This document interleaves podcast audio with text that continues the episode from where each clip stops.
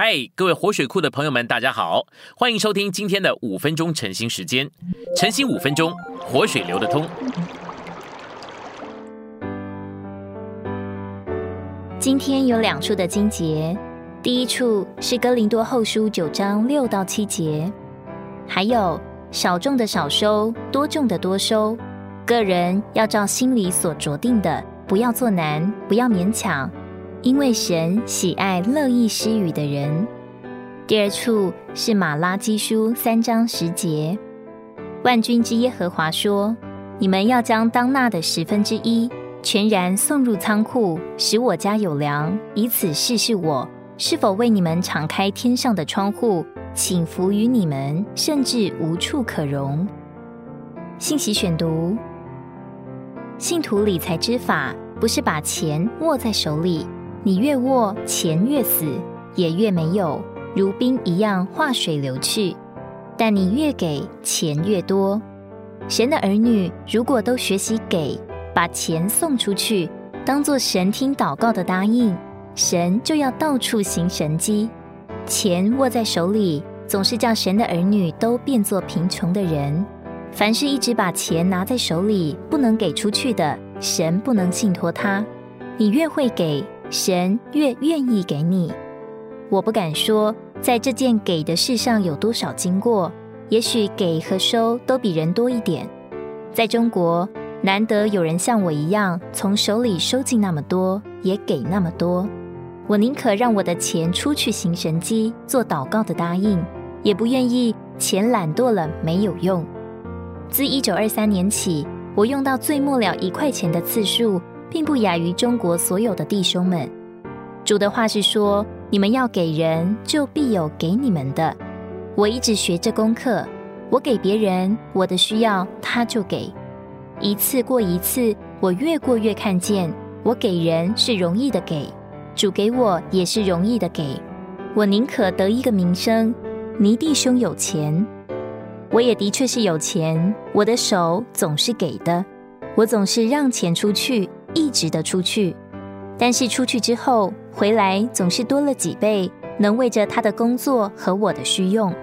我实在看见我们的神从来不是吝啬的神。格林多后书九章六节说：“少种的少收，多种的多收。”这是圣经的另一个理财原则。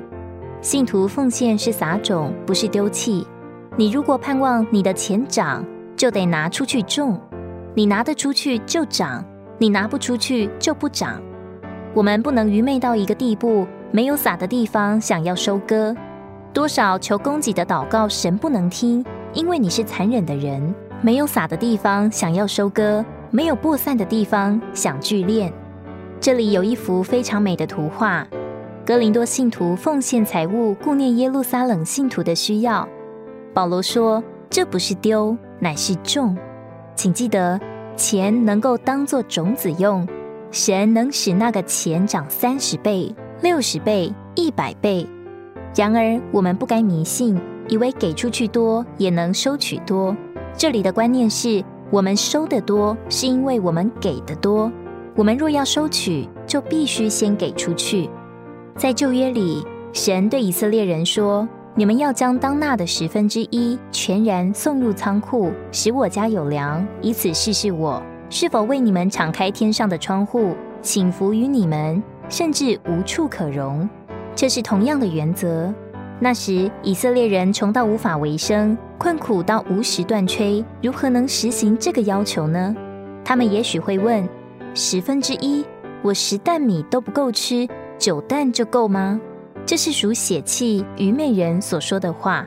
十担是贫穷的原因，九担是丰富的原因。人以为手里越多越好，但拿在手里是贫穷的基本原因。奉献给神就变作祝福的基本原因。那另外的一担在我手里就变作我的咒诅，在神的仓库里就变作我的祝福。这是神的原则。如果你把该奉献给神的留在家里，自然就看见贫穷。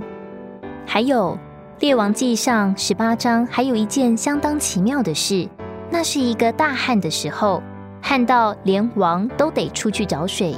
但以利亚在山上为神重修祭坛，要把祭献上时，却吩咐人挑水来倒在祭坛和祭物上。那时水已经非常稀少，以利亚却要人倒水下去，一担接一担，直到水流在坛四围，像河一样。天上的水还没有降下来，先倒下这些水，岂不是可惜了呢？这是人的思想，但至终神听了以利亚的祷告，使天降下大雨。许多人的难处就在这里，他们把自己所有的握得顶牢，却要神听他的祷告。神虽然不愿意地上干旱，但是先得有人倒上水。以人的想法来说，凡事总要留退步。若是雨水不降下，起码还有几担水。但是计算有几担水在手里的人，永远看不见天上的水。能舍得手里的水，总会有天上的水。如果我们不能脱离钱的能力，不能蒙拯救从钱出来，我们基督徒的生活就无法过得正常，教会的路也永远走不正直。箴言十一章二十四节说：“有脱散的，却更增添。”有吝啬过度的，反致穷乏；许多人没有散，反而无所留；许多人散了，反而得了富足。这就是神的话所启示的信徒理财原则。今天的晨兴时间，你有什么摸着或感动吗？欢迎在下方留言处留言给我们。如果你喜欢今天的内容，欢迎你们订阅、按赞，并且分享出去哦。天天取用活水库，让你生活不虚度。我们下次再见。